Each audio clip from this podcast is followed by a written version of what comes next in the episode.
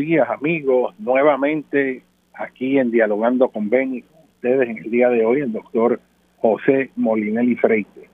Eh, quiero agradecer como siempre el privilegio y la oportunidad de compartir con la distinguida radioaudiencia de este programa, que por muchas décadas ha estado ahí eh, presente. Y continuamos pues esta tradición que inició el licenciado Benny Frankie Cerezo de proveer un espacio para la discusión amplia de tópicos que normalmente, eh, dada la prisa en que estamos viviendo, no hay oportunidad de cubrirlos con mayor detalle a través de los medios. Así que estas dos horas de programa son un tesoro en realidad para poder pues educar, compartir, este, dialogar precisamente sobre temas de gran pertinencia eh, a Puerto Rico y el mundo. Hablando del mundo, si iniciamos este programa viendo el escenario global, ciertamente eh, es algo preocupante. Las titulares de los periódicos, las noticias que salen, eh, hubo un día que a mí me pareció como la introducción de una película del apocalipsis, en torno a que las noticias principales eran unos fuegos masivos, cientos y cientos de incendios forestales en la Columbia Británica, en el oeste de Canadá, pidiendo hasta ayuda internacional para poder controlar este, estos cientos de incendios que no había suficientes recursos humanos para tratar de eh, controlar su expansión. Lo mismo pasó hace varias semanas atrás en la región noreste, este, oeste de Canadá, noreste de los Estados Unidos, donde estos incendios forestales masivos en Canadá llevaron gran cantidad de contaminación y particulado a la región del noreste de los Estados Unidos. Vimos este, cuán impresionante fue la opacidad de la atmósfera en la ciudad de Nueva York, en el estado de Pensilvania, este, todos estos estados al norte que fueron afectados pues por la humareda proveniente de incendios desde Canadá. De igual manera, hemos estado oyendo ahora de sequías bien severas en la parte sur de eh, Europa eh, como consecuencia de que el cambio climático trae eh, en su proceso la extensión de la región del desierto del Sahara. Y es que dentro del contexto de los cambios en el sistema este, atmosférico, las zonas de alta presión, que son las que crean poca lluvia, eh, se están extendiendo desde el sur hacia el norte y de facto lo que está es aridizando este, la parte sur de Europa. Eh, por esto tenemos serios problemas de acceso al agua en España. Esto pues afecta pues todas estas producciones este, agrícolas. Hay mucha controversia política en torno a quién tiene prioridad en cuanto al recurso de agua, quién va primero, quién va después.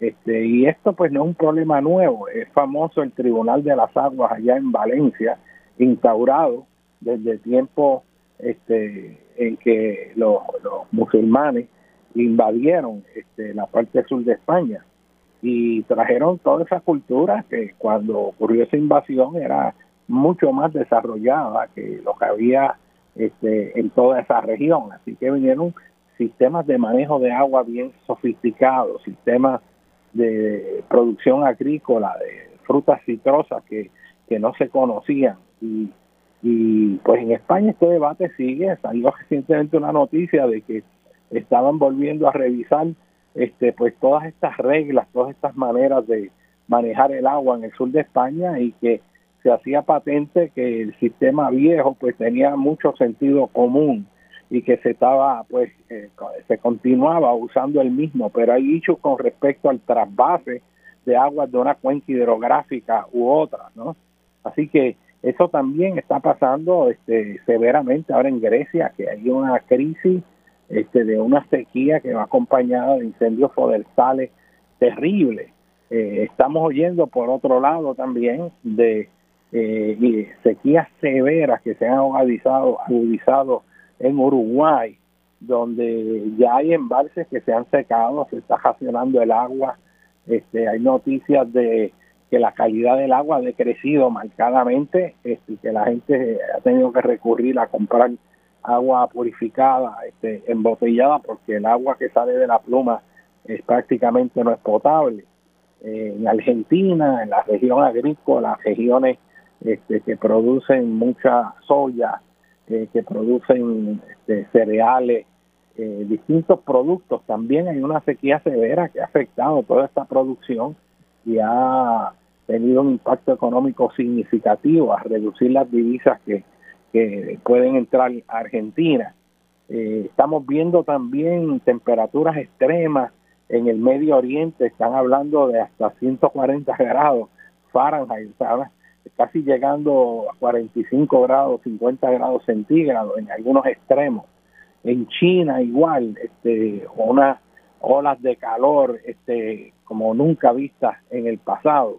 Eh, lo mismo en Estados Unidos, estos domos de calor que traen estas temperaturas exageradas y aquí mismo en Puerto Rico también estamos experimentando temperaturas este, muy altas eh, y se están rompiendo récords, se están rompiendo récords cada vez, cada año que viene prácticamente se rompen récords en temperatura. Así que el que el clima está cambiando y que el cambio climático ya se hace patente a través del planeta es algo que es evidente. Y si vamos por todas las regiones del mundo, este, la lista de lo que está pasando eh, es impactante. Más aún, importante saber no solo dónde estamos, sino dónde podemos estar. Estudios que revelan que en la plataforma continental de la región meridional de Siberia, ahí hay un área donde los suelos están permanentemente congelados, pero que en esa porción de Siberia, esos suelos congelados, también están en la plataforma continental, en el subsuelo oceánico y con el incremento en las temperaturas, al fundirse ese suelo que estaba congelado, empieza a descomponerse la materia orgánica que había ahí, se producen grandes cantidades de metano.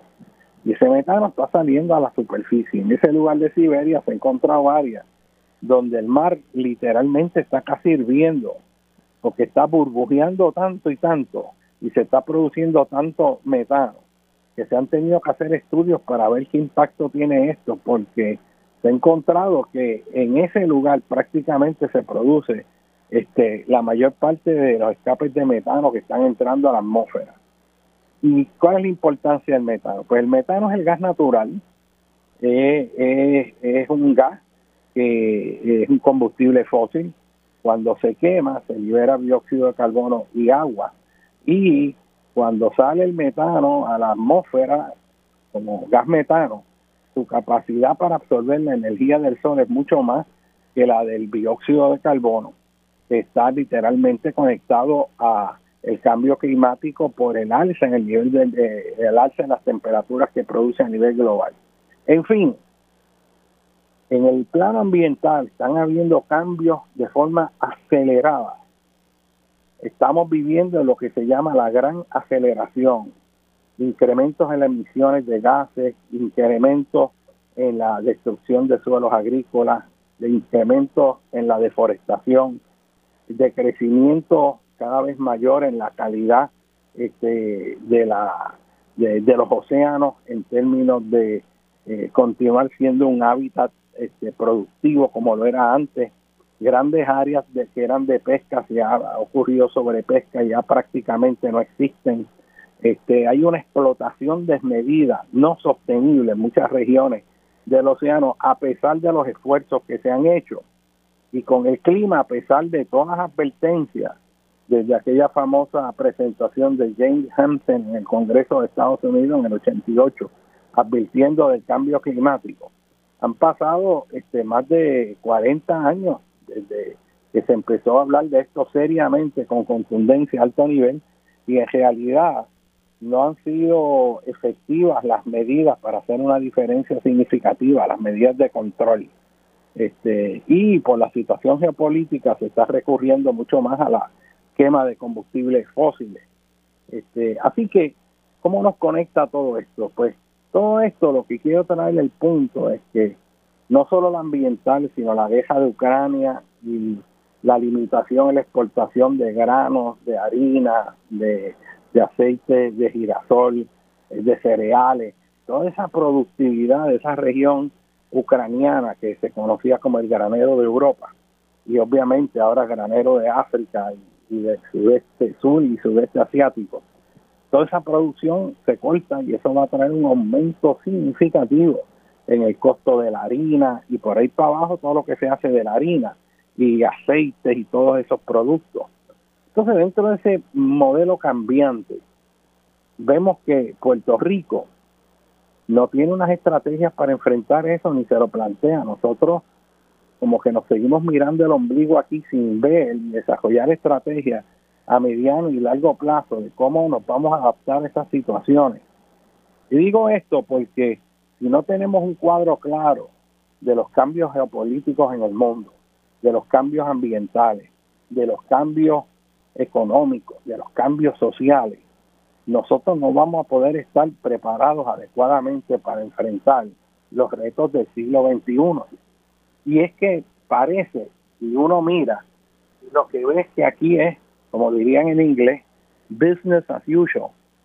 Es, se sigue trabajando en el micro, tomando decisiones improvisadas, pero no hay un proyecto, no hay una visión de futuro que pueda articular con acciones concretas metas y objetivos y cómo lograr cada cosa para poner este país en sus propios pies y que sea un país resiliente ante un clima que va a ser más variable ante sequías más frecuentes e intensas, ante huracanes mucho más potentes, ante toda una serie de fenómenos que son naturales a la región geográfica donde está enclavado Puerto Rico y que necesitamos entender para planificar adecuadamente. Un elemento fundamental para el desarrollo económico sostenible de un país es la planificación.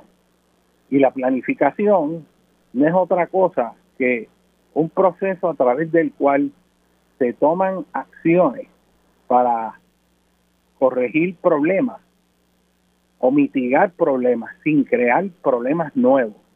Y eso de sin crear problemas nuevos es fundamental.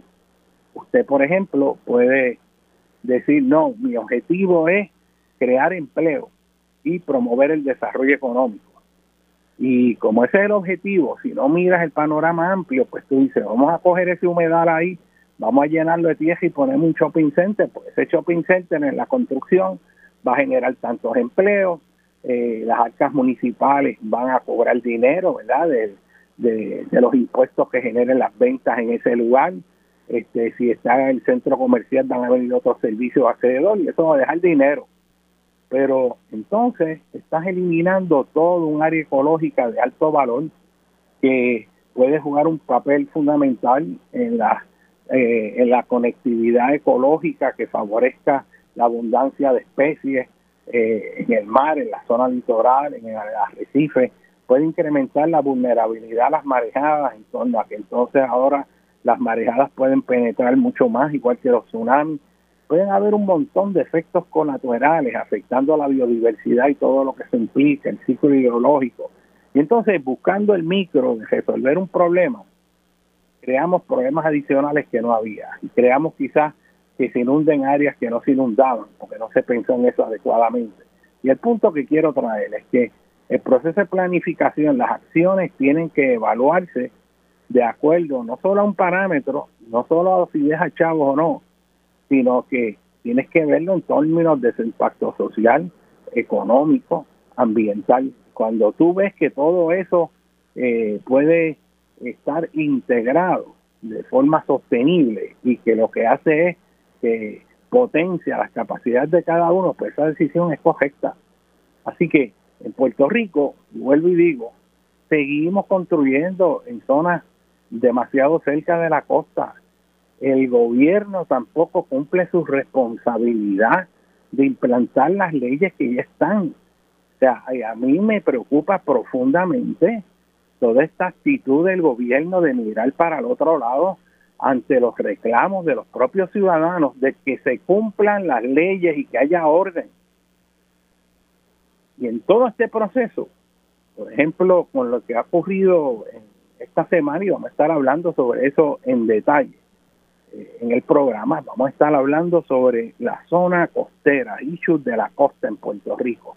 Vamos a tener, y de adelanto doctor Aurelio Mercado, oceanógrafo físico, este, distinguido, un profesor extraordinario que ha hecho unas aportaciones muy significativas al país, que trabajó en los modelos de para monitorear y proyectar modelaje matemático con respecto a la penetrabilidad de las marejadas.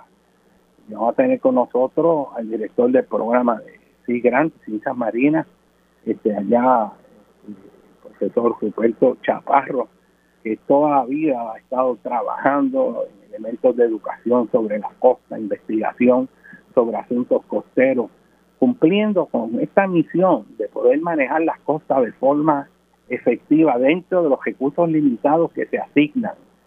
Eh, pero aquí hay gente profesional que está haciendo señalamientos importantes con respecto a los hechos de la costa y muchos otros más en Puerto Rico. Tenemos también, vamos a tener a distinguido planificador, que para mí es una de los planificadores más, eh, con una visión más amplia, con una, capacidad de integrar y conectar este, cosas que aparentemente están distantes y verlo como un todo, que es el planificador Caso Rivera Santana, eh, es una persona muy respetada por sus aportaciones al país eh, en todo momento, a través de toda la vida. Y es una persona que sabe, una persona que yo mismo lo oigo y, y, habla con una coherencia extraordinaria. Y siempre me, me pregunto, ¿verdad? ¿Cómo es que todo este capital humano tan valioso no es quien está dirigiendo las agencias en Puerto Rico?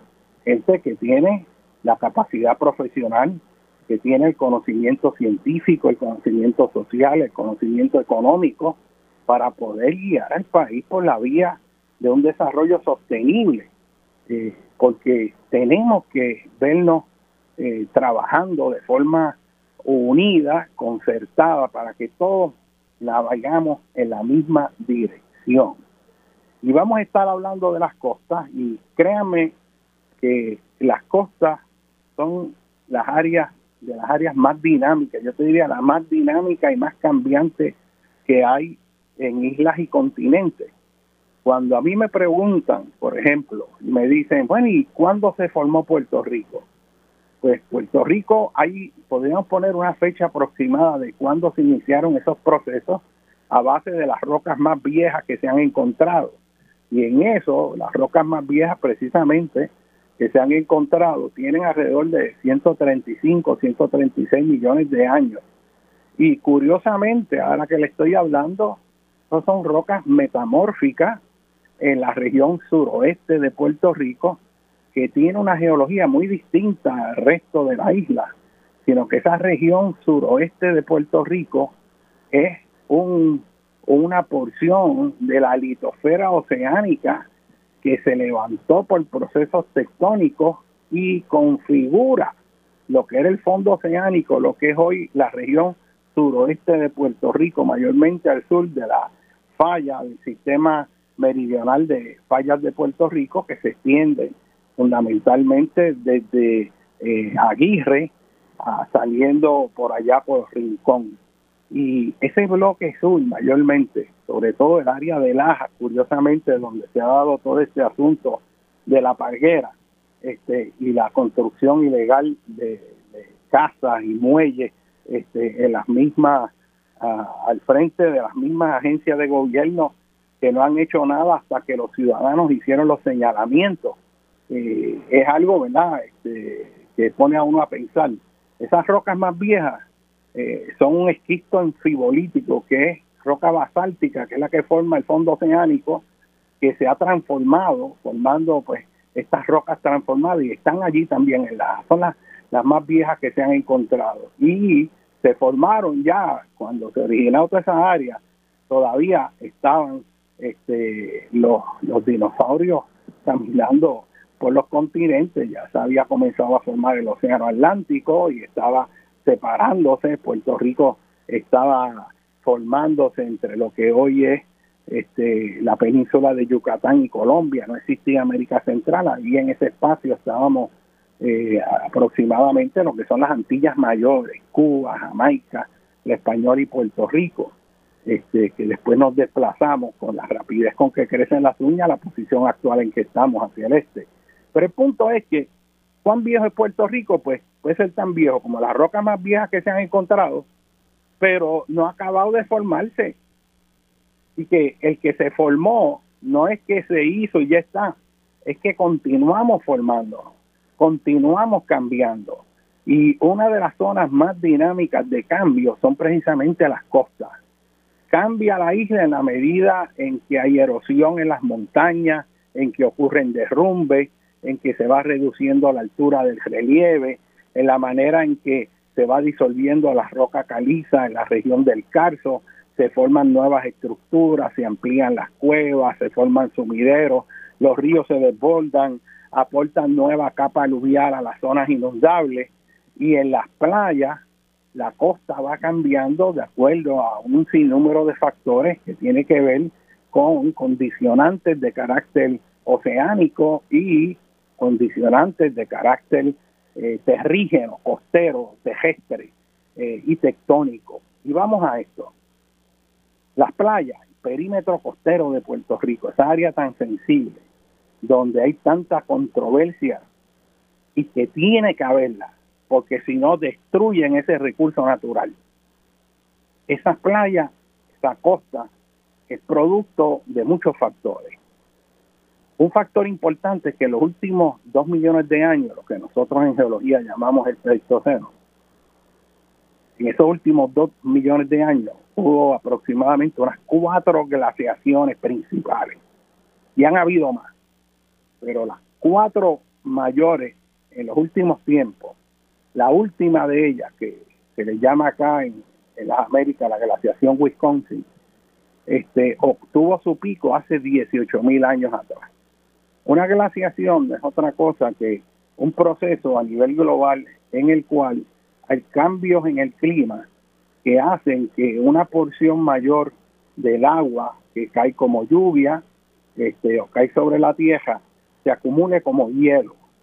La, cuando hay precipitación en zonas frías, pues en vez de caer tanta lluvia, se forma nieve. pero si la temperatura está más fría, esa nieve se va acumulando en capas, capa tras capa, y así se van acumulando metros y cientos de metros de masas de hielo que empiezan entonces a desparramarse y cubrir porciones significativas de la superficie terrestre. La última glaciación en América del Norte, por ejemplo, se extendió desde la región de Canadá, donde estaba el núcleo este, de acumulación, y se extendió hasta Nueva Inglaterra, en los Estados Unidos. Se extendió por todos los estados, Nueva York, New Hampshire, Vermont, Massachusetts, Pensilvania, Wisconsin, Ohio, Illinois, Minnesota, Dakota del Norte, del Sur, Montana, Idaho, Estado de Washington, todas esas áreas fueron cubiertas por masas de hielo masivas que se fueron desplazando desde Canadá hacia el sur, como si fuera una caterpillar gigante avanzando, destrozando todo lo que había en el camino. Y hay lugares donde el espesor de esa masa de hielo era más de una milla. ¿Usted sabe lo que es una, el peso de una milla de hielo encima de la corteza terrestre? Este, y eso pasó en la última glaciación cuando el nivel del mar, y escuchen esto, que esto es importante para entender los procesos actuales en Puerto Rico. El nivel del mar tan solo hace 18 mil años, y eso en términos geológicos, la Tierra que tiene 4.700 millones de años aproximadamente, ¿ok? Los últimos 18 mil años, eso es nada, eso es menos que un palpadeo en el tiempo geológico. El nivel del mar en Puerto Rico estaba más de 100 metros más bajo que ahora, o sea, como unos 300 pies. Y eso quiere decir que Puerto Rico, usted podía ir desde lo que hoy Fajardo a Vieques y Culebra a pie a través de esa plataforma insular y que Puerto Rico se extendía mucho más hacia el suroeste, más hacia el norte, más hacia el sur y que donde estaban las playas es mucho más hacia afuera en el mar que lo que está ahora. Lo que está ahora es como quedó la isla después que a partir de los últimos 18 mil años hasta hace unos 8 mil años hubo todo un proceso donde se fueron fundiendo estas masas de hielo glacial y el nivel del mar fue subiendo, inundando la costa, inundando la costa. O sea que lo, el perímetro costero, la forma de Puerto Rico y de todas las islas y el perímetro costero del continente, es un reajuste a una inundación masiva que hubo cuando el nivel del mar subió 300 pies más que donde estaba anteriormente. Vamos a ir a una breve pausa. Seguimos aquí en Dialogando con Ben.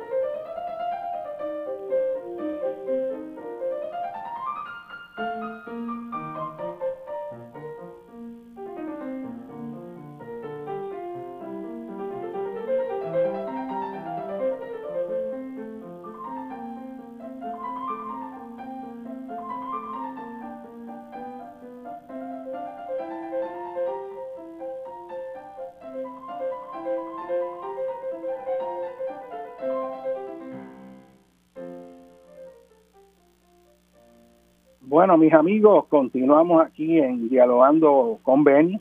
Este, quiero reforzar el anuncio sobre este eh, picnic que va a haber en el Jardín Botánico de Caguas, que se está promocionando como la gastronómica más, más grande del verano.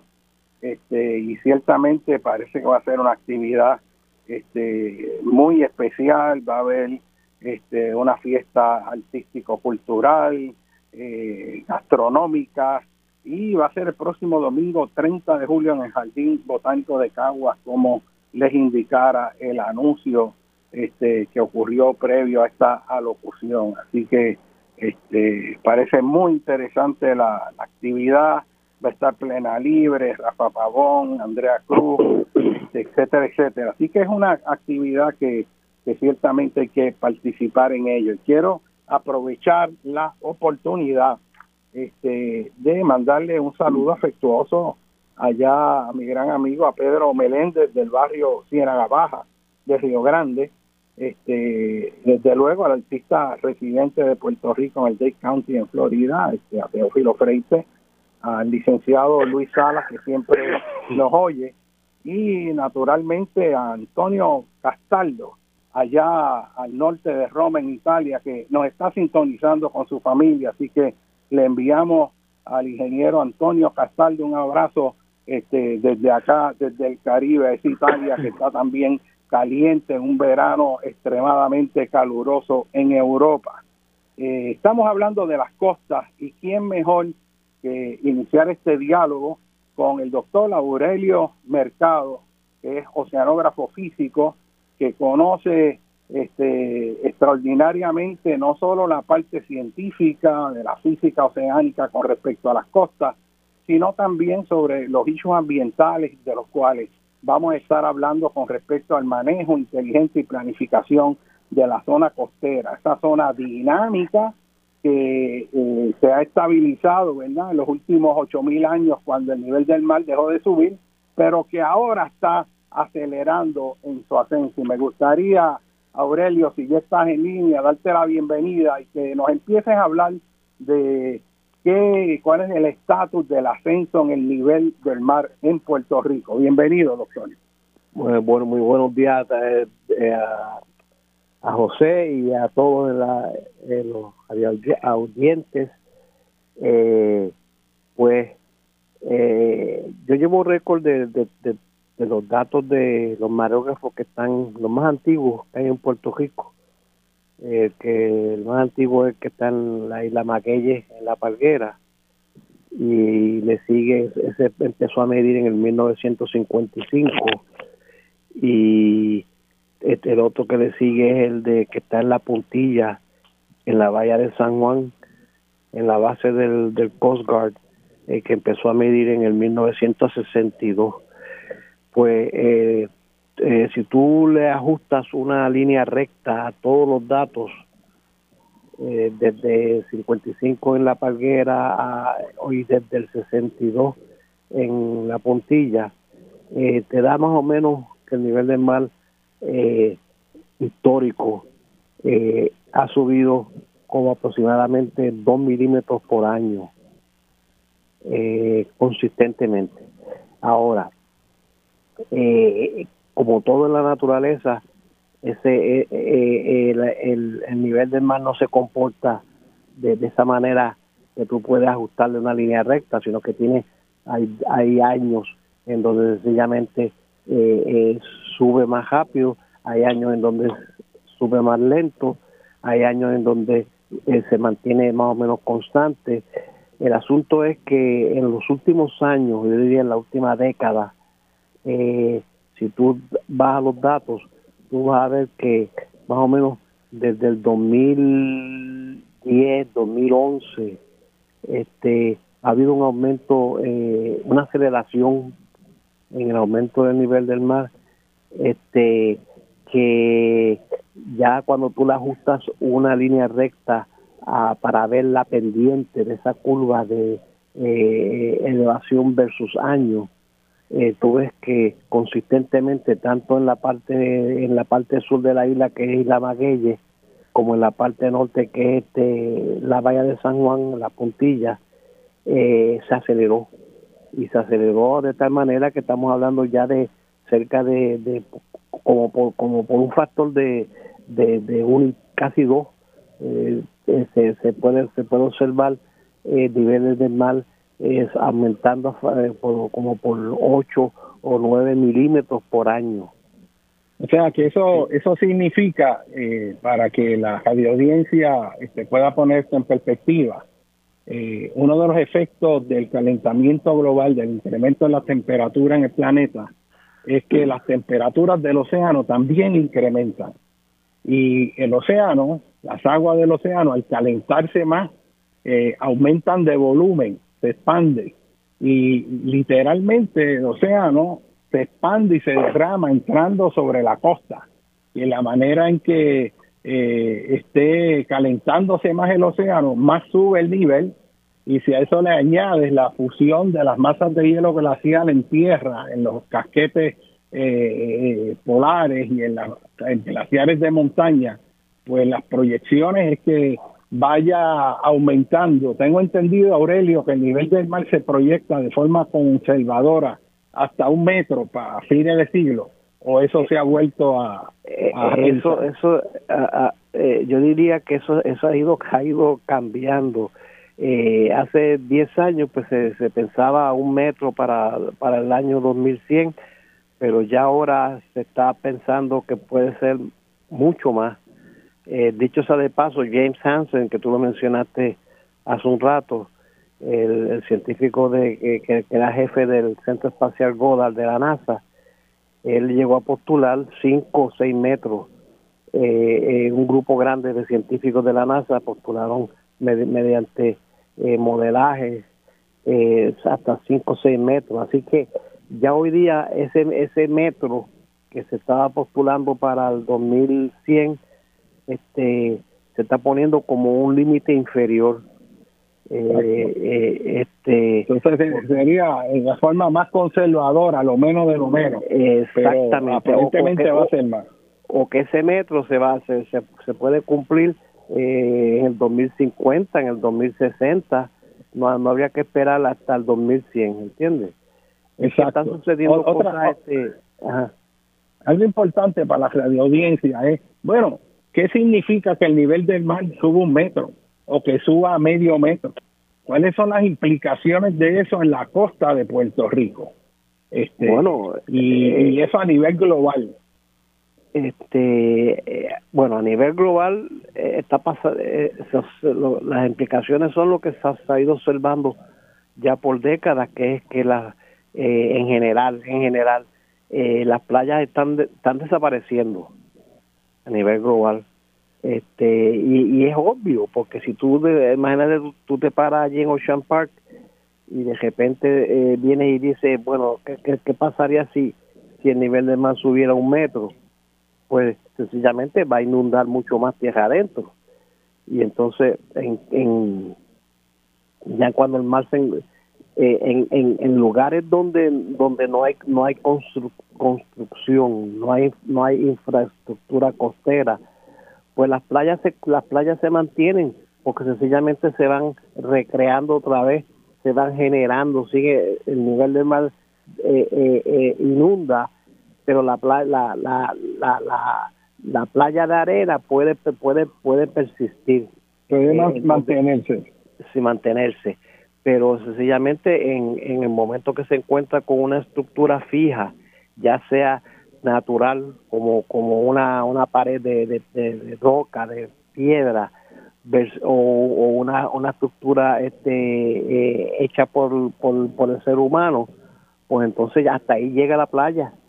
Y, y entonces, eh, eh, y el problema es que no, no, no es una cosa que, que, que uno pueda decir, bueno, pues es eh, yo proyecto tierra adentro la elevación de, un metro, sino que eh, se sabe que eh, lo que lo que se erosiona horizontalmente debido a un aumento de, cierta cantidad en el nivel del mar muchas veces puede ser un factor de 100, 200, 300 veces más grande que lo que subió el nivel del mar, me explico. eso, quiere decir que sí que si sube, digamos, para para mediados de siglo un metro, lo más conservador aproximadamente en una costa que sea arenosa de sedimento suelto, es que la línea de costa retroceda tierra adentro unos 100 metros, pero podría ser, de acuerdo a las condiciones, 100 o 200 metros más, que eso es 300 pies si fuera 100 y casi 1000 pies si fuera de 300, y eso uno tira una línea desde la orilla del mar hacia adentro y se lleva a medio mundo porque hemos construido ahí, ¿no? Y esa, por eso es la, la, la, la importancia de, de dejar una franja libre de, construcciones es, eh, para que el, nivel del mar, el, la, la, erosión que va a ocurrir eh, y, la playa pueda ajustarse a esos cambios, ¿entiendes? Pero si la playa, si el nivel del mar sigue su, sube y se encuentra con una estructura, pues ya sencillamente ya, ya allí no, no la, la playa eh, no puede este, ajustarse a, a los cambios eh, que, están ocurriendo y desaparece. Por eso es que en muchos lugares lo que se hace es que en vez de decir, este, que dicen, bueno, pues entonces si tú vas a construir, pues vas a construir en pilotes, cosa de que de que el, la playa pueda eh, eh, todavía penetrar, cuando se encuentra con la estructura, como la estructura está en pilotes, no sufre tanto, ¿entiendes?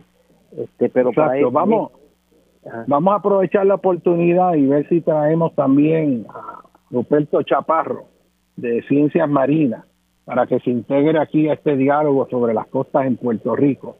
Y Aurelio, te pregunto, eh, ¿cómo tú ves las acciones del gobierno con respecto al manejo de zona costera, eh, el proceso de planificación con respecto a los permisos en las zonas que sabemos van a verse afectados por los efectos del alza en el nivel del mar, la erosión costera. ¿Qué cosas te preocupan a ti este, al presente? Bueno, eh, eh, eh, para mí es obvio que no hay no hay plan no, no ha habido ni hay planificación, es un desmadre lo que hay, ¿entiendes? Este y lo y lo cual me lleva José a, insistir en algo que, que yo digo ¿Qué ha pasado cuando el grupo de, este, de expertos que convocó el gobernador le sometió ciento y pico de recomendaciones? Las recomendaciones más, más importantes que incluían el dejar una esa, esa franja de, de no construcción y esas cosas, él no las adoptó porque dijo que quería este ver lo que decían las diferentes agencias del gobierno, pero yo que yo sepa, eso se ha quedado así. O sea, él no, él no, él no, se ha oído nada, no se ha oído nada, ni ha pasado nada, y aunque produzcan un documento, yo pienso que tampoco pase nada, porque eh, ya en no pocas ocasiones este, se hacen proyectos, se le da mucha publicidad, los científicos ponen el nombre de ellos ahí, pero después el gobierno no hace nada y se quedó ahí. Este, y por, e-, yo estaba viendo ayer el, el, documento de Puerto Rico y el mar que se hizo allá en el 1970-72. Eso tiene más de 50 años. Y ahí se esboza todos los hinchos críticos de la costa en Puerto Rico y habla de lo que tú acabas de mencionar, de que hay que establecer una franja y habla de una franja de unos 200 metros de la costa donde no se construya. Y eso se hizo en 1972 y de hecho la mayor parte de ese, de ese documento se produjo bajo la administración de Luis Ferré cuando estaba empezando la Junta de Calidad Ambiental y había pues un momentum de cómo hacer las cosas bien y ahí estaban hasta incluidos los desarrolladores, eso, eso incluía la opinión de todo el mundo y en las recomendaciones que se dejaran perdóname, 200 metros de la costa, es un área extensa de control y trae el issue de construcción en la orilla del mar y cómo y que había que delimitar la zona marítimo terrestre y habla de la zona de salvamento. Bueno, todo lo que hoy se está discutiendo, que está creando problemas, ya está en un plan estratégico llamado Puerto Rico y el mar, que lo filmó y lo acabó este Hernández Colón cuando empezó en el 72. Y aquí en 50 años no nos movemos y el gobierno sigue incumpliendo las leyes y sus propias políticas públicas. O sea, sí, pero, y, pero José, perdóname, perdóname, este, Aurelio. Yo, Tenemos a Ruperto por ahí. Está bien, continúa eh, para integrar a Ruperto a la discusión. Yo, yo solamente lo que quisiera terminar diciendo, bueno, pues entonces si yo fuera miembro de ese comité, yo renunciaba, porque que calla otorga y, y, y, cosa de ponerle más presión al gobernador, porque él, él, cuando le vienen con algo, él dice, no, yo, yo acepté ochenta y pico de, la, de, la, de, de las recomendaciones de ellos, sí, pero las más importantes no, no las aceptó, ¿entiendes? Y, y, y el comité se ha quedado callado, ¿entiendes? Así que ya es hora de que se manifiesten y digan, mira, ¿qué vas a hacer con esto? ¿Entiendes? Porque que calla otorga. Mira, este Aurelio, y aquí tenemos una comunidad científica que está haciendo todos estos planteamientos críticos. Este, tenemos este, profesionales que saben de planificación, geólogos, eh, oceanógrafos, biólogos, Está todo el mundo señalando los problemas del mal manejo de la costa. Y uno ve en los medios lo que yo le llamo los psicofantes, gente que está a sueldo para tratar de distorsionar las realidades, eh, burlándose de los ciudadanos que dan el frente para hacer que se cumplan las leyes que el propio gobierno viola. Y a mí me hiere el corazón el ver cómo le meten fianzas excesivas a ciudadanos que están haciendo reclamos porque se cumpla la ley y el orden y es a ellos mismos a quienes lo que representan en teoría la ley y el orden los acusa de violar la ley el orden y ellos no toman medidas contra los que han violado todas las leyes, construyendo muelles en los mangles, destruyendo mangles ahora. O sea, es el mundo al revés, una cosa indignante. Chaparro, no sé si estás en línea ahí, pero me gustaría oír tu... Buen día para Bienvenido, este, Ruperto. Escucha. Este, déjanos saber que de esa situación en la palguera, que yo este, sé que conoces muy bien. Sí, mira, José, el problema de la palguera es un problema que el gobierno sigue mirando hacia el otro lado. Llevamos más de 50 años con ese problema de las casetas que están sobre bienes de dominio público. Y el problema mayor, que fue lo que trató de hacer este grupo eh, que fue a protestar, es que no se siga aumentando la huella, porque hay unos arreglos que se hicieron con esas personas para evitar más impactos al recurso, que no se puede aumentar la huella.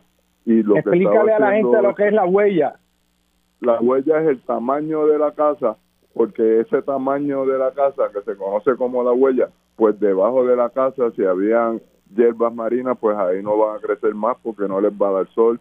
Eh, si hubo en alguna vez algún mangle, pues se, se recortó, lo que sea, aunque después crezca. Pero se supone que las personas que están viviendo encima de un bien de dominio público que no les pertenece, que le pertenece al pueblo de Puerto Rico, no aumentaran la huella. Y eso fue precisamente lo que hizo el señor Jovín, creo que, es el nombre, eh, en la paguera y el grupo que fue a protestar, él diciéndole, no pueden aumentar la huella y es lo mismo que está pasando en otras partes de la isla, de la costa, donde se siguen dando permisos para hacer construcciones y donde se hacen una serie de, construcciones y desarrollos sin permiso o contra todas las leyes y reglamentos que hay. Y yo creo que el gobierno tiene que empezar o cambia la legislación, dice, pues mira, aquí se puede hacer lo que le dé la gana a todo el mundo, o implanta las leyes, porque lo que está pasando ahora mismo, tanto en Sol Playa como en La Palguera, como en Río Grande, como en Luquillo, es que se sigue proliferando ese desarrollo sobre los bienes de dominio público. Y eso está en plena violación de las leyes establecidas. Entonces la pregunta es cómo es que el gobierno, ante el incumplimiento de esas leyes, lo que hace es que ataca a los ciudadanos que reclaman que, el gobierno cumpla las leyes que está violando con su inacción.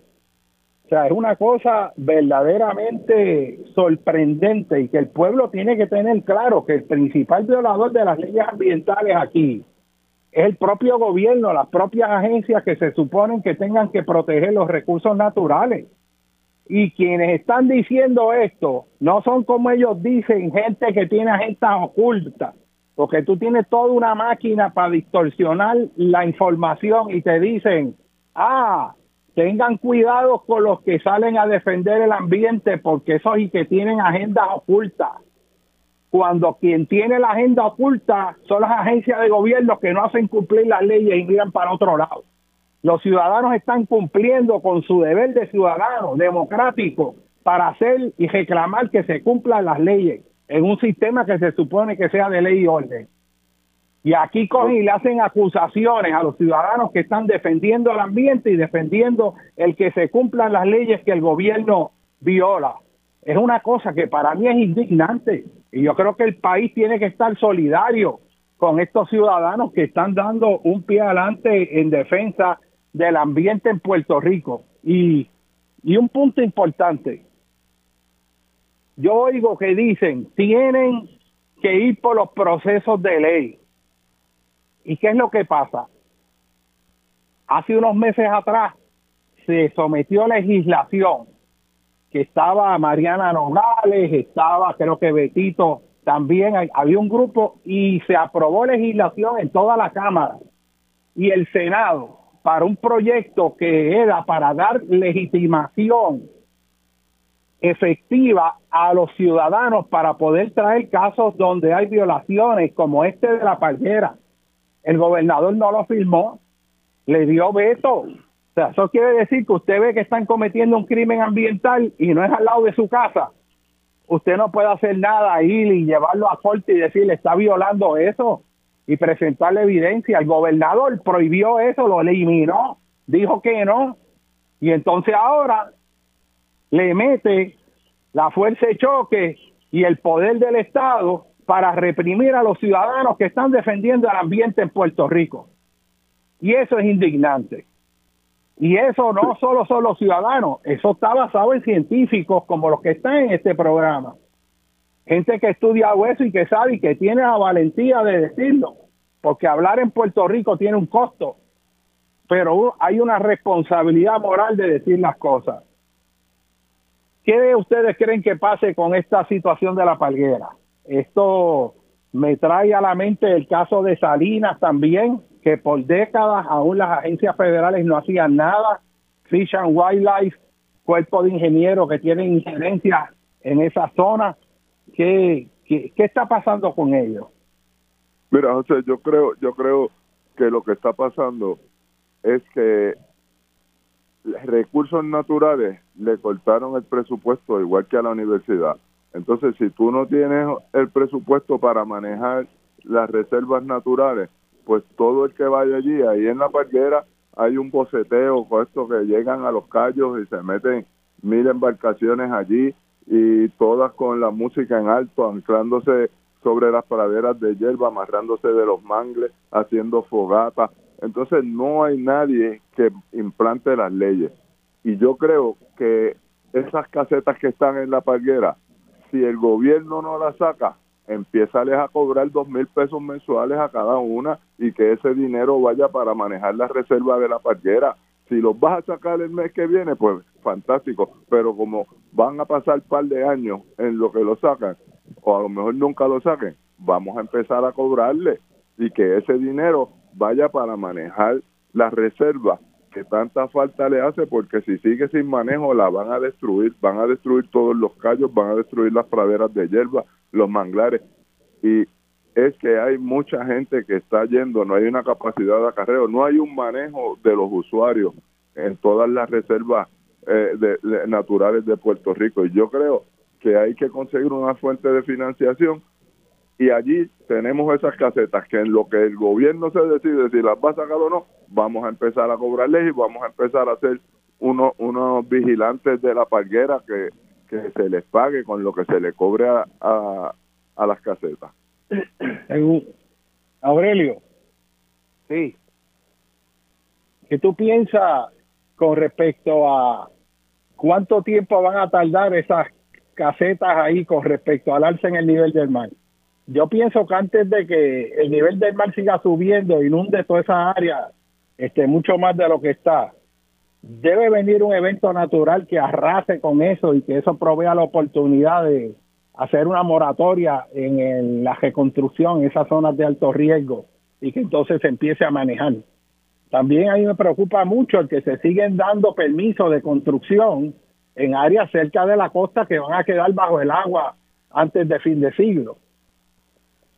Pues ese, ese es el asunto de, de, poner en lo que en lo que se hace una ley de costas que, que, tenga garra este hay que establecer una moratoria en las construcciones en la costa eh, para, para, para discutir el asunto porque es que sencillamente este perdemos perdemos las, las playas ¿entiendes?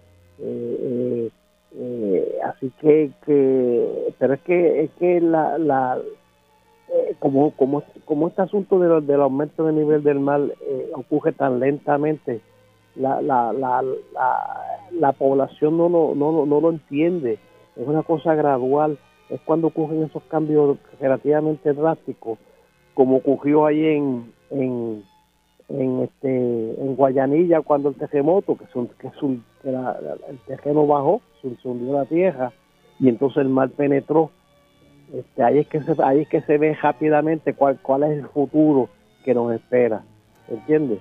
este pero definitivamente hay que hay que establecer un orden en donde no lo hay actualmente eh, y entonces hacer eh, pensar una ley de costas que tome todo eso en consideración eh, y sencillamente eh, eh, proyectar, como están haciendo todos los estados en Estados Unidos, proyectar hacia el futuro el, el, el, el, donde más o menos va a estar el nivel del mar para entonces poder establecer reglas de acuerdo a el tipo de estructura que se vaya a hacer. Vamos, Vamos a, una breve pausa. Vamos a traer con nosotros al planificador, al planificador Tato Rivera Santana, que se va a unir aquí a este diálogo. Vamos a una breve pausa con ustedes, el doctor José Molinelli Freites en Dialogando con Beni.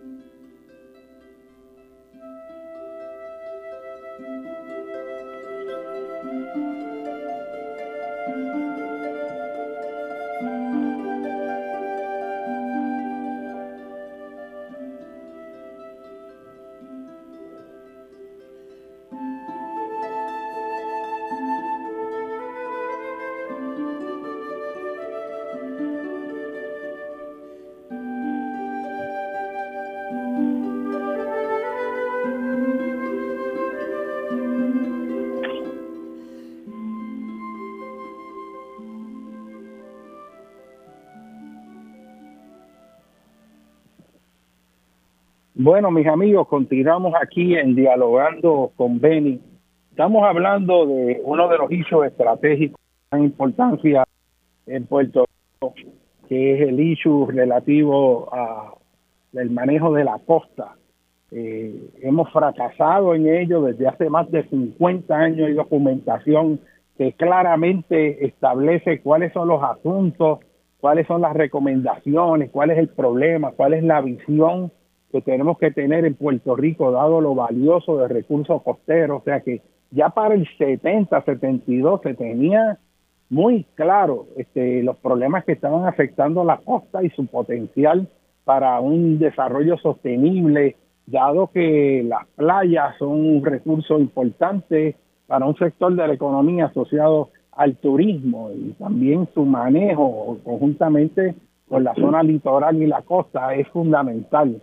Eh, y hay muchas cosas que debimos haber hecho eh, que todavía no hemos hecho, pero este, hay que tener esperanza y hay que hacer la presión política para que el gobierno cumpla con su responsabilidad, pero eso depende de nosotros los ciudadanos, a que se cumplan las leyes, que se hagan leyes que verdaderamente ayuden a la preservación del ambiente. Y el issue planificación, señores, es fundamental, fundamental en este país y las barbaridades que está cometiendo OSPE, dando permiso, este, aún con información falsa, eh, porque no hay criterios para evaluar verdaderamente si lo que dicen estos documentos que someten son ciertos o no, que es el caso típico de, de Sol y Playa, que, una persona sin tener pericia en eso hace un desliz de la zona este, que está equivocado, pero allí se lo aceptan y no es hasta que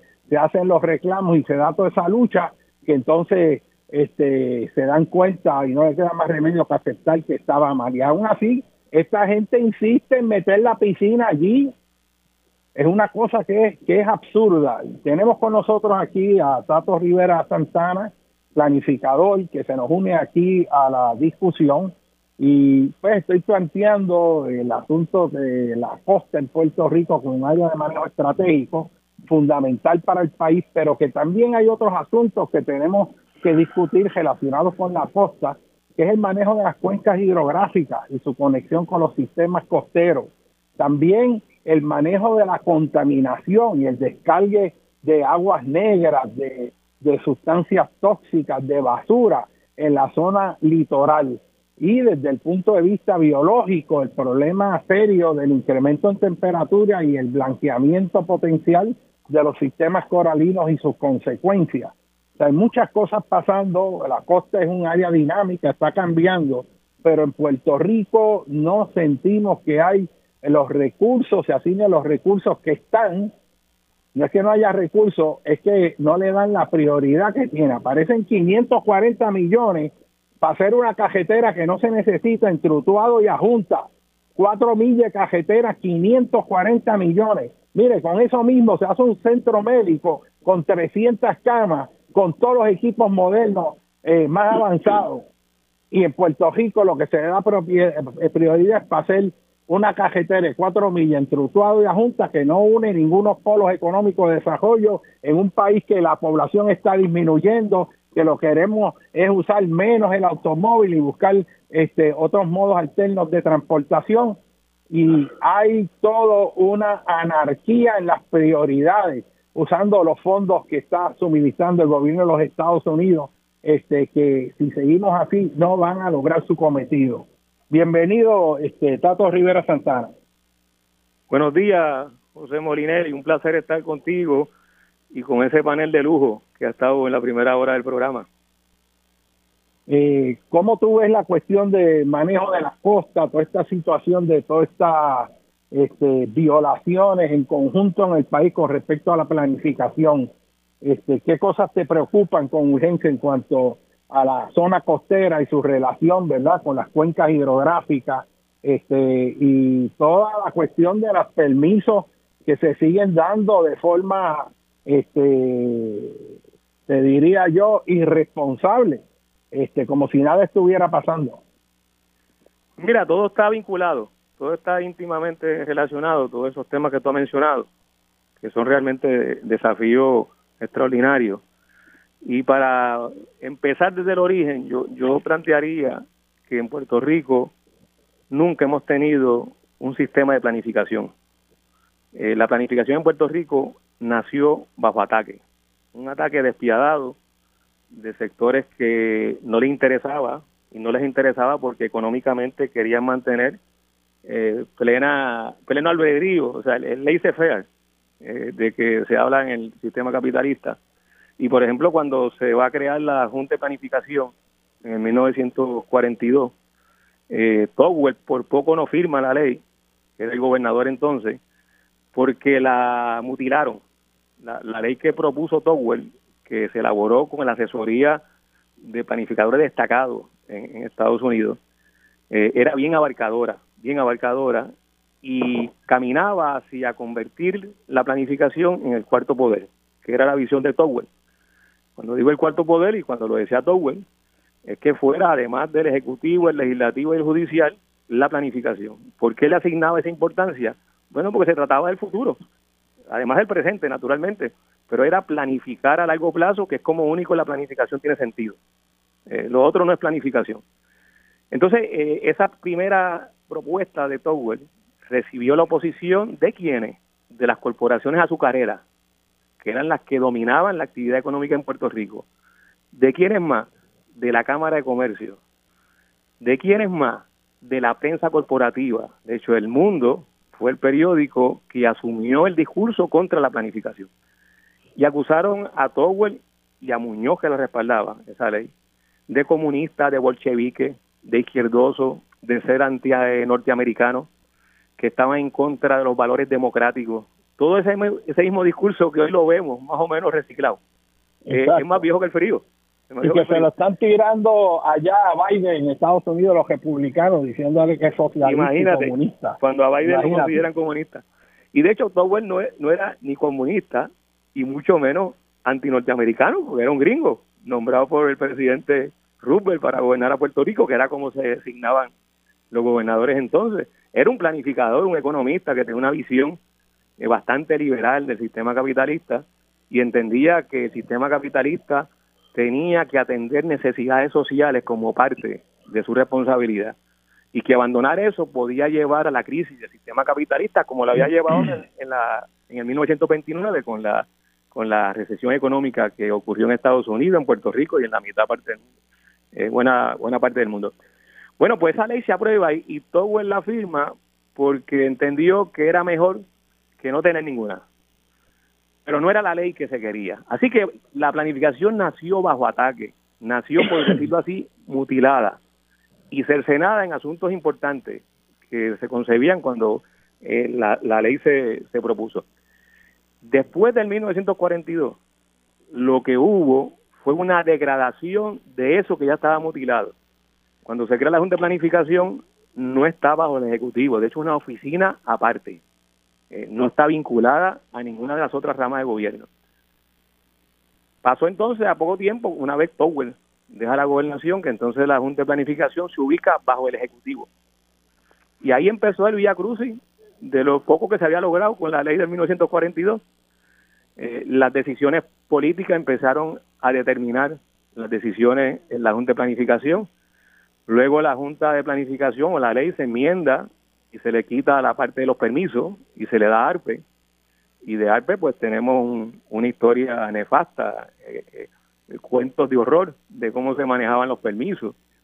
Y luego en el 2009, eh, Luis Fortuño crea la ley de permisos que le quitó mayores poderes a la Junta de Planificación, se lo asignó a la Oficina de Gerencia de Permisos, que viene a sustituir a ARPE, pero con unas potestades y prerrogativas que eran de exclusividad de la Junta de Planificación porque eran facultades discrecionales, donde es un ente que tenga la capacidad técnica, intelectual eh, y, de, y de trasfondo eh, profesional y, y de conocimiento para poder evaluar aquellas acciones o aquellas decisiones que requieren mucha discreción.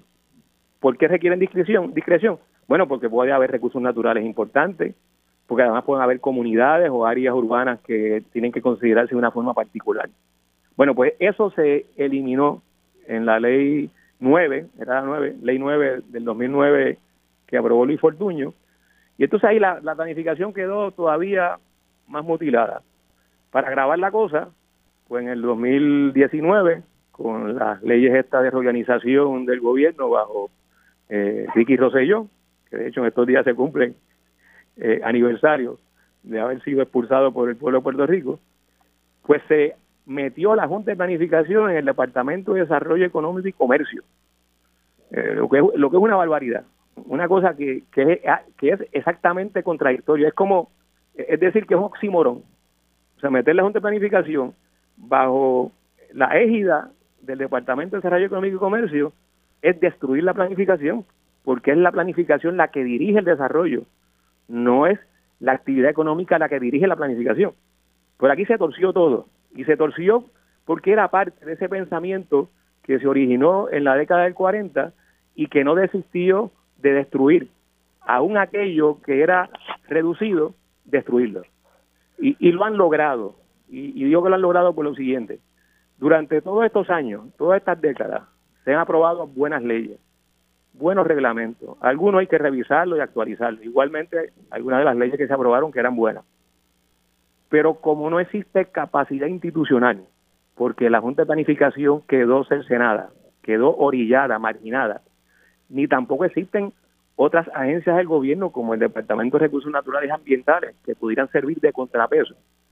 Pues lo que tenemos es una planificación que es irrelevante como, como, institucionalmente, a pesar de que hay leyes, a pesar de que hay reglamentos. Así que esto es una enseñanza que nos dice que no basta tener leyes, tener reglamentos, tener buenos planes como los hemos tenido, como los tenemos, sino que hace falta la capacidad de implantación, de ejecutarlo. Sin esa capacidad es letra muerta como ocurre con otras leyes y reglamentos en Puerto Rico. Y entonces sobre e, esas leyes y reglamentos, eh, tenemos por ejemplo el, reglamento 17, que es el reglamento que atiende las actividades en la zona costanera. Hay, hay un eco, eh, oigo un eco ahí, no sé si es Ruperto No, pero no, soy yo, tengo apagado Ok, ahora se fue el eco, ¿estamos aquí? Sí. Ok, muy bien. Eh, continúa. Yo, yo diría, a base de lo que está señalando, que el gobierno ve la planificación como un impedimento a el desarrollo económico cuando es precisamente lo opuesto. De ahí que tú ves esta queja que se repite con a través de los psicofantes de la radio y televisión de que el proceso de permiso es muy complejo, que el proceso de permiso dificulta el desarrollo económico cuando en realidad la solución no es eliminar el reglamento, es que se den los permisos rápido. Tiene que haber capacidad de darlos rápido, pero no es eliminando reglamento, no es dándole permiso a cualquier cosa que venga, porque eso crea el caos que estamos viviendo. Más de un cuarto de millón de residencias ubicadas en zonas inundables, la mayor parte con permisos de la Junta de Planificación el problema de ruido ambiental, que te dan permiso para meter una, una escuela al lado de, una casa, de un área residencial, pero a 10 pies de distancia y hay un ruido que es insoportable para los residentes. O sea, todo ese desorden urbano este, nos está llevando a una reducción significativa en la calidad de vida. El ruido ambiental, lo del boceteo. Antes yo recuerdo que si alguien iba con un silenciador en un carro, quisiera ruido más de lo necesario, el policía te daba un boleto.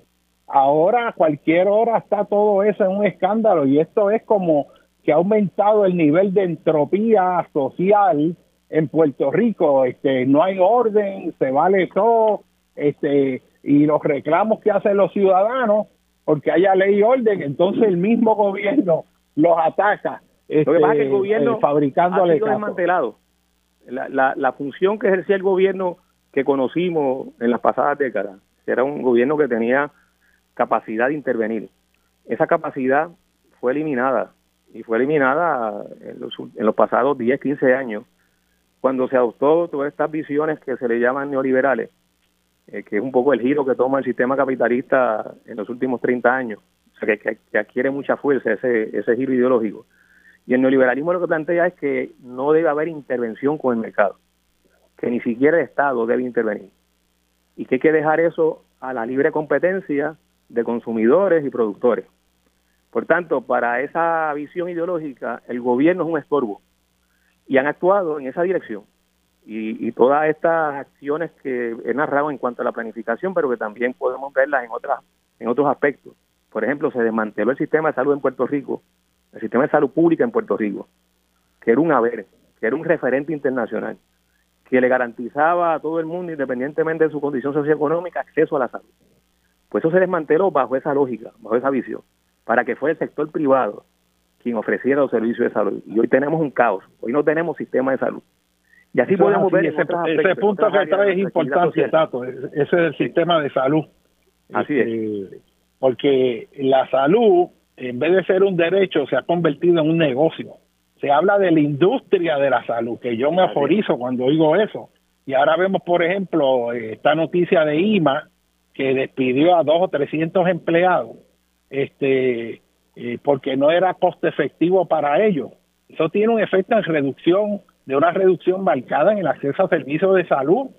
Y entonces, ¿qué pasa si los hospitales que privatizaron resulta que dicen no, no estoy ganando lo suficiente, estoy teniendo pérdidas, voy a cejar. ¿Quién provee la salud? Un servicio fundamental. Así es. y a eso ya lo estamos viendo, ya lo estamos viendo. Y lo mismo ocurre con la vivienda. La, vivienda se convirtió en una mercancía. se convierte en una mercancía. Dino, dino. Sí, mira, Tato, la, la pregunta es la siguiente. Aquí se invirtió tiempo y dinero en hacer un plan de uso de terreno que se supone que eso agilizaba los permisos y aquí no se habla del plan de uso de terreno. Eh, ¿qué, ¿Qué es lo que pasó con eso, Tato? Bueno, ese también nació bajo ataque. Eh, si, si nos vamos a la historia de cómo se hace el plan de uso de terreno eh, en su última etapa, en el 2004, durante la gobernación de Sila María Calderón, se aprobó la ley 550, 554, eh, 550, mejor dicho, para, para hacer el plan de uso de terreno. Se creó la oficina, pero no se le asignó presupuesto. Así que nació sin la intención y sin la, el apoyo económico básico para poder hacer un plan de uso de terreno. Durante el cuatrenio de Aníbal Acevedo Vila no se avanzó mucho. Y durante el cuatrenio de Luis Fortuño se engavetó. Y no se hizo absolutamente nada. Lo que se hizo fue la ley de permiso, la ley 9 del 2009 que mencioné anteriormente. Durante la administración de García Padilla se retoma y se culmina en el 2015. En diciembre del 2015 se firma el plan de uso de terreno, que nació con esas presiones y con esos ataques desde un principio. La Asociación de Constructores de Hogares en contra, la Asociación de Industriales en contra, algunos alcaldes que se prestaron como portavoces de esos sectores económicos también se expresaron en contra del plan de uso de terreno. Y bueno, se aprueba, pero nace con, con, ese contexto y con ese ambiente tan hostil. Y de allá para acá, pues lo que estamos observando es que no ha habido intención de implantarlo. ¿Qué han hecho las administraciones PNP desde el 2016 para acá? Bueno, pues básicamente lo que han hecho es desvirtuarlo y el mejor ejemplo fue el mapa de calificación, aquel que propuso eh, Ricky Rosselló en, en verano, precisamente cuando lo estábamos votando, y que finalmente por la presión pública se tiene que echar hacia atrás, pero ese mapa de calificación era, era revisar el plan de uso terreno. Y luego se aprueba el reglamento conjunto, que ha sido declarado nulo por el Tribunal Supremo en dos ocasiones, que también en la práctica anula el plan de uso de terreno. Pues bueno, pues el plan de uso de terreno está sin, sin padrino a nivel institucional, a nivel de la Junta de Planificación y del gobierno en general, que pueda garantizar que se implante. Está ahí, en la política pública oficial, eh, es el plan de uso de terreno, no ha sido revocado, no ha sido revisado, pero la inacción, que es intencional, no permite que se implante. Y es lo que estamos viendo en general cuando hablábamos de la costa, y lo he escuchado ustedes muy bien hablando de, los problemas y, los retos que tenemos en la costa. Bueno, pues yo mencionaba que hay un reglamento para las costas, que es el reglamento 17, que ahora está en el reglamento conjunto. Pues ese reglamento establece unas, unas restricciones, unas medidas específicas que tienen que adoptarse en el manejo de la costa, con la zona marítimo terrestre, con la distancia que hay que guardar desde el límite interior de la zona marítimo terrestre hacia tierra adentro, que son unos 50 metros sin construcciones permanentes. ¿Eso se está respetando? Claro que no. Así que, que, tenemos eh, una conspiración abierta y constante contra políticas públicas correctas y que siguen siendo vigentes. Y eso es lo que lleva que entonces la gente, con razón, con toda la razón del mundo, pues protesten. Y, y entonces sean ellos los que asuman el papel que debe asumir el gobierno. Pero entonces, la cuando protestan, cuando llevan a cabo sus acciones en defensa de la política pública oficial, pues los reprimen y los arrestan y les imponen fianza absurda. Ese, es el panorama que tenemos. no hay este vigilante de recursos naturales para hacer que la ley se cumpla en las costas suficiente, pero aparecen 100 policías de la fuerza de choque este, para reprimir a un grupo limitado de ciudadanos que están reclamando que se cumplan las leyes de un muelle que se acaba de hacer cortando los mangles y ahora le hacen acusaciones criminales este, a estos ciudadanos. Es una cosa irresponsable, es eh, hay maldad en ellos y, lo, yo que diría, o sea, eh, eh, es criminal lo que están haciendo contra los ciudadanos que están exigiendo que se respeten las leyes. Y los federales. Los últimos casos que hemos, observado. Yo creo que eso hay que traerlo también. Dinos, dinos, Ruperto.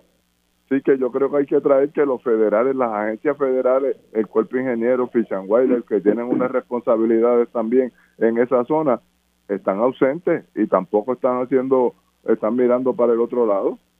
No aparece. Recientemente el Departamento de Justicia este, designó un grupo de trabajo, un task force, para bregar con los crímenes ambientales en Puerto Rico, en las Islas Vírgenes. Este, y el que se haga ese task force es, es interesante porque eso lo que quiere decir es que alguien en el gobierno federal a alto nivel está viendo todas esas violaciones garrafales que están ocurriendo en Puerto Rico. A mí lo que me sorprende es que las propias agencias federales que también tienen injerencia en ello eh, no hacen las cosas. O sea, están cometiéndose crímenes ambientales aquí y el caso claro es el de Salinas. Eso lleva décadas ahí con violaciones dentro de la zona del estuario de la bahía de Jobo y allí nunca pasó nada hasta ahora que, que se sacó el Inchu este, a la luz. Eh, así que, que eh, a ellos también hay que investigar lo que pasa con estas agencias federales que no están cumpliendo con su deber, ¿verdad? Eh, así que es una cosa muy seria, pero volviendo a lo la salud. En Salinas se este, ahogaron todas las agencias, incluyendo la federal. Este, dinos, Tato. No, que, que en Salinas se ahogaron todas las agencias, incluyendo las federales. Y lo mismo en la parguera. En la parguera llevamos treinta y pico de años, casi cuarenta años. Con y de igual manera pasó, para que eh, se, saneara esa área allí y, no se cumplió. Y lo mismo pasó en Río Grande cuando la batalla este, que dio Guillén Medina allá con los pescadores, este, cuando tomaron este, las picúas y metieron allí desarrollos y construcciones ilegales en toda esa área costera de manglar que la que barataron medio mundo allí este y que trabajaron en legislación en eso y cuando llegó el PNP este con Freddy Valentín cambiaron todo y le dieron permiso a, todos los que habían invadido este para poner sus mansiones allí en esa área de las Picúas.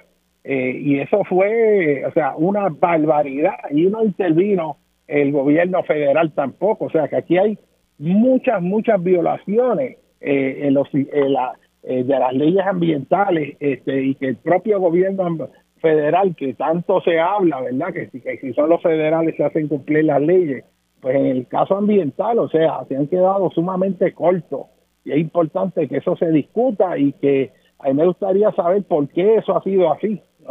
Pero un país que no planifica es un país destinado a la pobreza la planificación no es el impedimento, es lo que facilita el desarrollo sostenible. A mí lo que me sorprende es como lo, el capitalismo en Puerto Rico no es un capitalismo inteligente, porque si yo fuera a invertir en un lugar y yo sé que el área es inundable o va a estar expuesto a la erosión en la costa o va a sufrir daño, yo no quiero construir ahí. No obstante, esos intereses económicos eh, se oponen a que haya una reglamentación inteligente para poder edificar donde sí es sostenible, donde a largo plazo esa infraestructura no se afecta. Pero eso de obtener permiso, este, eliminar leyes o mirar para el otro lado para favorecer construcciones que a corto plazo van a dejar dinero, pero que a mediano y largo plazo lo que deja es un problema al país, es algo que es totalmente inaceptable. Y ese asunto de planificación hay que discutirlo, la prensa no lo cubre adecuadamente y hay un dirigismo político. La calidad de la planificación en Puerto Rico, las prioridades, cuál es el proyecto de Puerto Rico. Mire, ahora mismo estamos en un escenario con Ucrania que nos acuerda la dependencia creciente de Puerto Rico a la importación de alimentos que diga el gobernador cuál es el plan estratégico de Puerto Rico para hacer autosuficiente con respecto a la agricultura. Vamos a una breve pausa con ustedes, el doctor José Molinelli, estamos en Dialogando con Beni.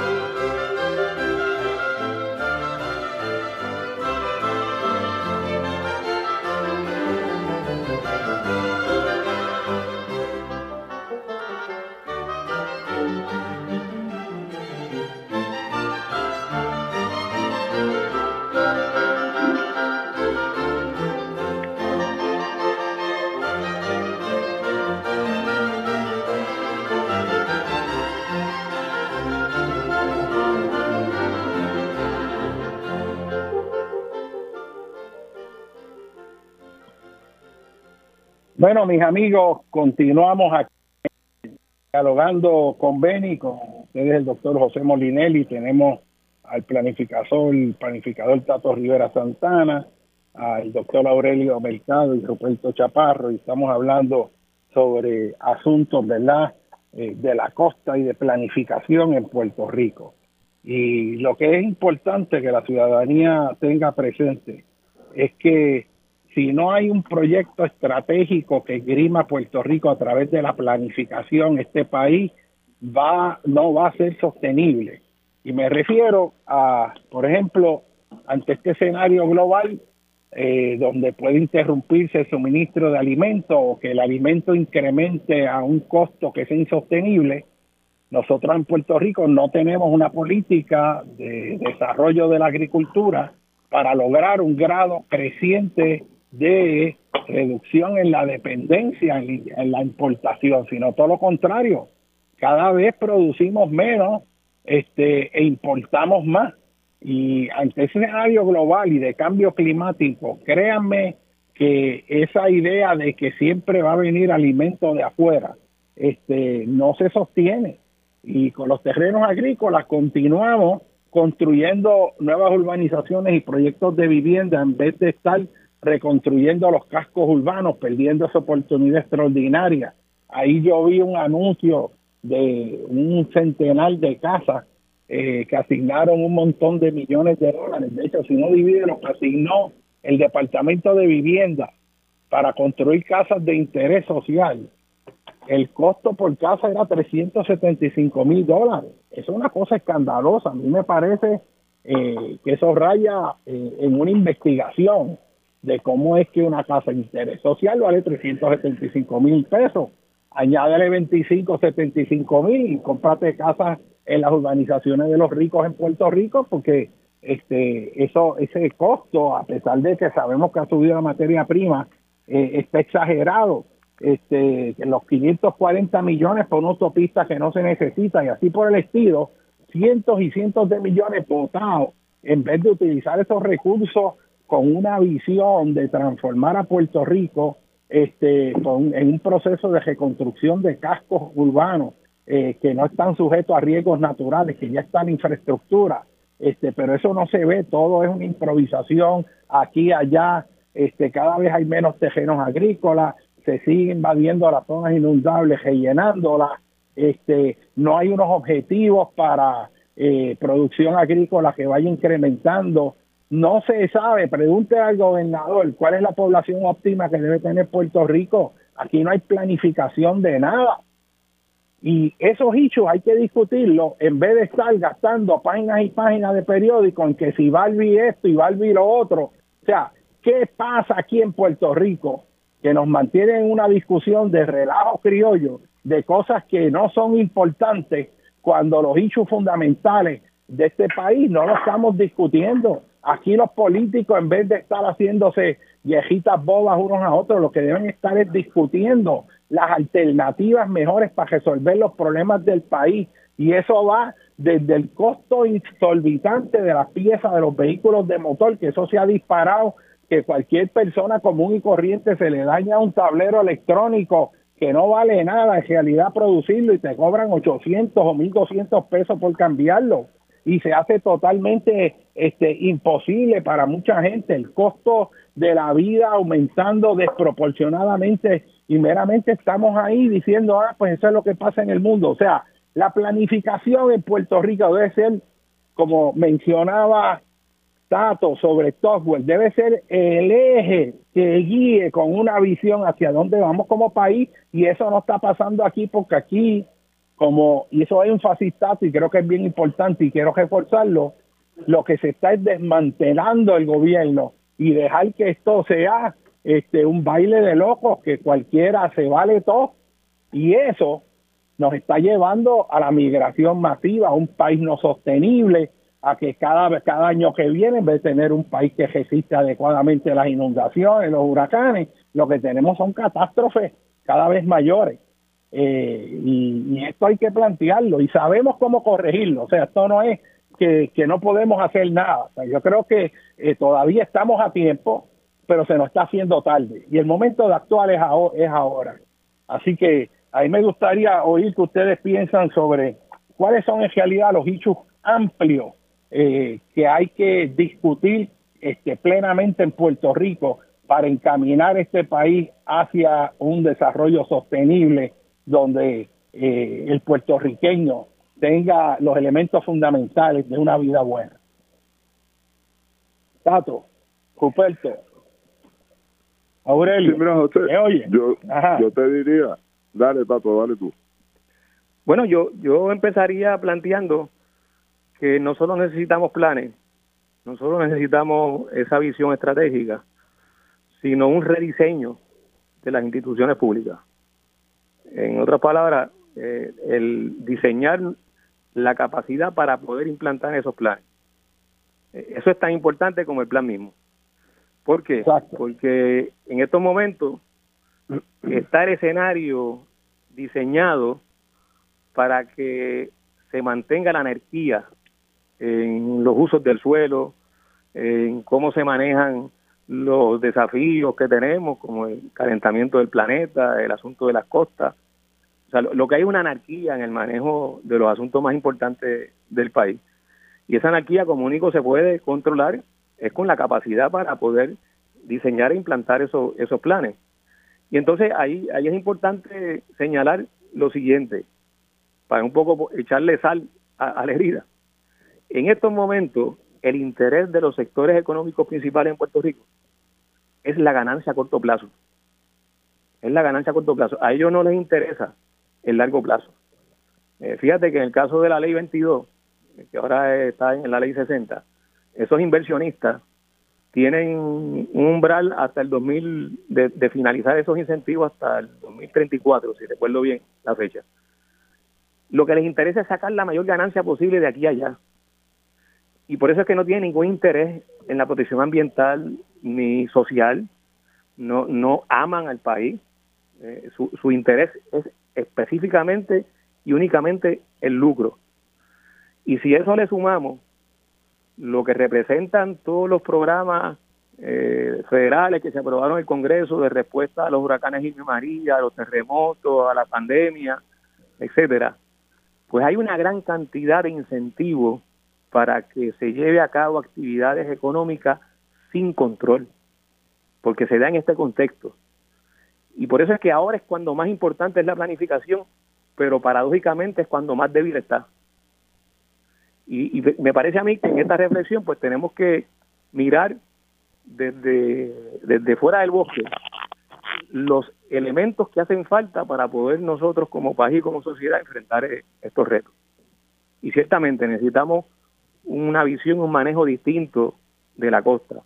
Necesitamos incorporar el tema del calentamiento del planeta como, como un elemento central en el diseño de las políticas económicas, de las políticas ambientales, de las políticas agrícolas.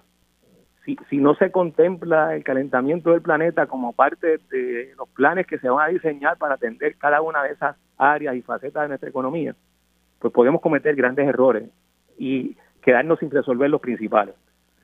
Entonces, si, si incorporamos esta visión, va a encajar y, va, va, a generar una visión integradora lo que surja de los planes que se elaboren. Algunos están hechos ya, es actualizarlos, y otros hay que elaborarlos, ciertamente. Este, este tema del calentamiento del planeta y cómo las temperaturas van aumentando más rápido de lo que se pensaba, pues plantea un calendario distinto en la urgencia de actuar. Pero nuevamente, si no tenemos gobierno, si no tenemos instituciones, si no tenemos herramientas para actuar, pues no, va, no vamos a hacer mucho con los planes y las políticas. Así que tienen que ser ambas cosas que tienen que correr de forma paralela.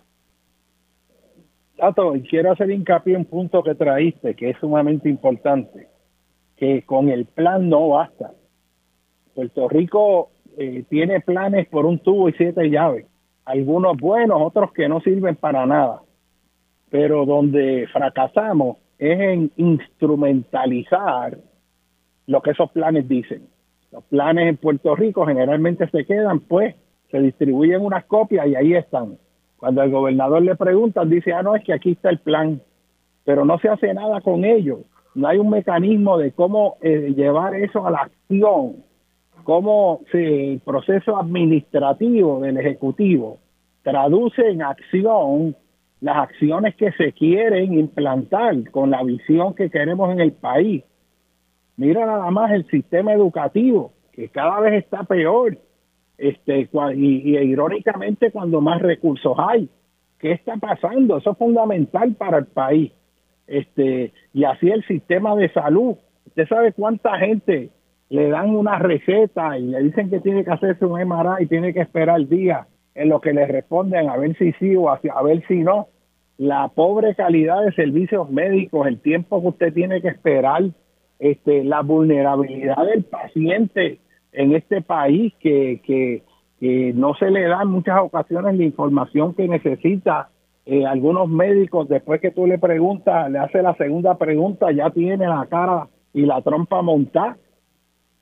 Y eso ocurre mucho, demasiado eh, veces sin quitar que hay médicos extraordinarios y excelentes, pero tiene que haber un proceso donde una población envejeciente que está requiriendo servicios en mayor grado pueda tener acceso a esos servicios y aquí no se ve una transformación en el sistema de salud, sino todo lo contrario.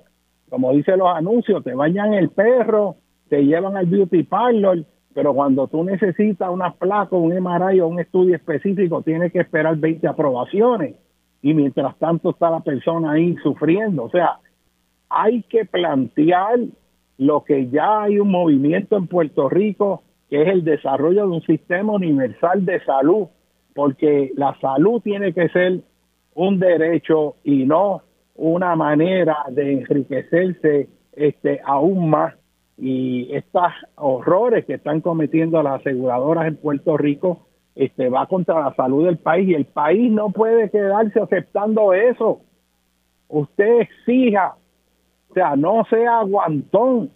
Hay muchas cosas aquí que hay que luchar y la gente como que no se mueve, no sé si es por miedo o porque no entiende las causas ni sabe dónde manifestarse, pero aquí tiene que haber una transformación radical y la tienen que hacer los ciudadanos también y los ciudadanos tienen que buscar la fuente de conocimiento, ver la credibilidad a quien oyen, porque aquí tú tienes un montón de gente de pago para que te den unos discursos que son totalmente tergiversadores de la realidad y te mantienen en la ignorancia y el relajo criollo cuando hay Puerto Rico, los asuntos que hay que discutir son fundamentales para el país.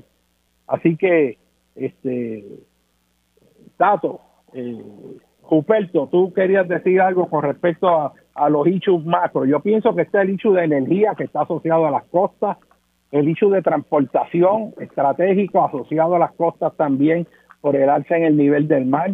Está el issue de agricultura con las costas por salinización de acuíferos del cual se pueden nutrir, ¿verdad?, para sistemas de riego y comunidades. O sea, todo esto está conectado. Este, y los procesos oceanográficos que son fundamentales, desde los tsunamis, que aquí no se regula el uso de la tierra con respecto a tsunamis, aunque se anuncian con sirenas que se salga, pero cuando van a aprobar un proyecto, si está en zona de tsunami o no, eso no se considera. O sea, hay que tener una discusión. ¿Qué ustedes piensan de eso?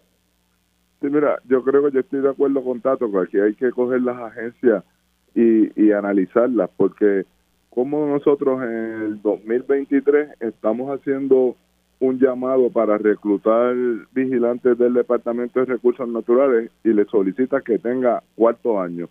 Y tú dices, pero mira, esto es algo serio, esta persona va a estar a cargo de manejar a los usuarios de los recursos, va a estar, él tiene que entender los temas de, de lo que es la zona marítimo terrestre, de lo que es un bien de dominio público. Y se sigue dejando todas las reservas naturales y las reservas marinas sin presupuesto.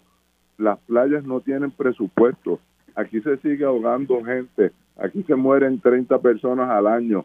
Y eso no es un problema de manejo para el gobierno. Eso no le interesa a nadie. Eso simple y sencillamente ellos lo que no quisieran es que no salgan los periódicos que se está ahogando la gente que viene a Puerto Rico y, los puertorriqueños. Yo creo que tanto como a los maestros hay que subirles el salario. Eso es parte de lo que nosotros necesitamos, la responsabilidad que tienen los maestros de formar unos ciudadanos para las próximas generaciones que tengan valores y que conozcan y entiendan lo que son los recursos naturales y cómo conservarlos.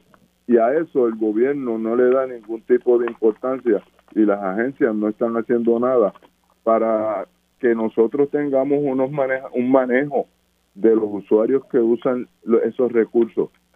Y lamentablemente eso va a seguir así mientras no cambiemos esa manera de pensar. Aurelio. Bueno, yo me limito a, la, a las playas. Yo diría que el problema de la zona marítimo terrestre, una manera de empezar a solucionarla es eh, repensando para qué se desea y eh, repensando cuál es la definición de eso. O sea, es obvio que en Puerto Rico no se puede utilizar la marea como del linde de la zona marítimo terrestre. Eso fue lo que trataron de pasar en Sol y Playa, en Rincón, eh, cosa de que la piscina y la y la y el muro eh, cayeran, este, pudieran construirse, pero sencillamente la marea no es un criterio que se puede utilizar en Puerto Rico, excepto en áreas de mangles, ¿entiendes? En donde la marea es lo único que penetra porque lo oleaje se disipa.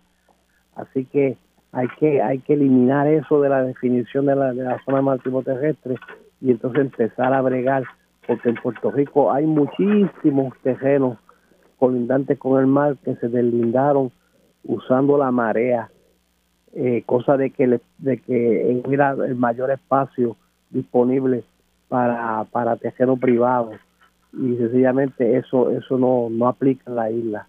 Eso es un, un, este una un criterio decimonónico como dicen los abogados eh, que en España eh, en la costa norte de España funciona pero eh, allá se dieron cuenta que eso no en la, en la costa del, del Mediterráneo no aplicaba. Así que este hay que hay que empezar por allí y cosa que como les dije es tan reciente como el caso de Sol y Playa cuando yo vi el, el, el, del linde que hicieron yo dije ahí utilizaron la marea y efectivamente eso fue que usaron la marea cosa de que, de que el resto de la playa fuera este eh, servidumbre entiende que aunque las servidumbres son privadas, pero tienen tienen unos unos gravámenes que este que no permite la, la, la, construcción de, de propiedad de estructuras eh, fijas eh, eh, así que este y entonces yo como dije he hace tiempo eh, si no lo quieren hacer pues la naturaleza poco a poco se va a encargar el problema es que va, las costas van a quedarse en, con, como está sucediendo en, muchos lugares en la isla, en las costas este, van a quedarse con, con estructuras eh, derribadas, este, derrumbadas, este, y sencillamente pues que ¿qué se va a hacer? Pues vamos a ver. Eh, ya en Rincón el, el, cuerpo de ingenieros está proponiendo eh, empezar a retirar eh, gente de la, de la en un pedazo ahí de lo que es 1.3 millas de costa que, que, que, están soñando con que la gente comprarle las propiedades para que se retiren, de, se alejen de la, de la orilla.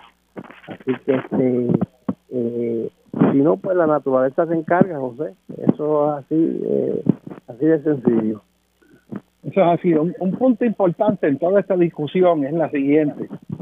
Eh, desde hace décadas se han hecho esfuerzos por lograr acuerdos globales para reducir las emisiones de dióxido de carbono y otros gases que generan este efecto invernadero, que no es otra cosa el que los océanos y la atmósfera vayan incrementando en temperatura, con las muchas de las consecuencias que me he mencionado aquí, muchas más que no ha dado tiempo de mencionar pero sabemos con claridad que este cambio en el clima está ocurriendo de forma acelerada. Los últimos datos indican que las temperaturas alcanzadas en este año no tienen precedentes comparables en el último millón de años este, en términos de, de cómo ha cambiado el clima a partir de la revolución industrial y particularmente a partir de la década de los 50, cuando empieza a ocurrir esta gran aceleración en crecimiento poblacional, en emisiones de gases invernaderos, en destrucción de los bosques, ecosistemas,